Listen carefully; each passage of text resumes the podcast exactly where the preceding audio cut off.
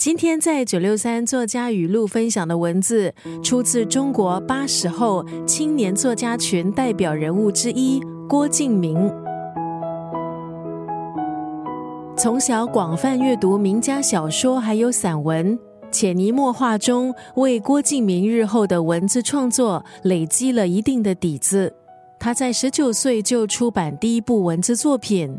二十岁出版玄幻小说《幻城》，被人们熟悉还有关注。今天在九六三作家语录分享的文字，出自郭敬明的长篇小说《小时代》。当初郭敬明在写《小时代》，并没有想过会写这么复杂庞大的故事。他原本想写爱情故事，就和他之前的小说一样，温暖、青春、洋溢。可是，在创作的过程中，故事中的人物似乎摆脱了他原先的设定，最明显的是两位配角公明和顾里。这两个人物从配角开始迅速壮大，后来成为整个故事的核心人物。长篇小说《小时代》分成三个不同的部分，以经济飞速发展的上海作为背景，讲述四个从小感情深厚、有着不同价值观、人生观的女生。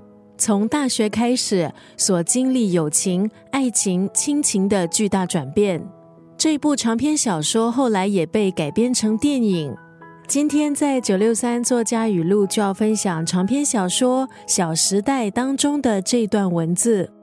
很多我们以为一辈子都不会忘掉的事情，就在我们念念不忘的日子里被我们遗忘了。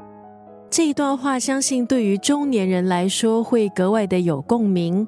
一些事情你可能觉得永远都无法释怀，一些坎你可能觉得这辈子怎么可能跨越？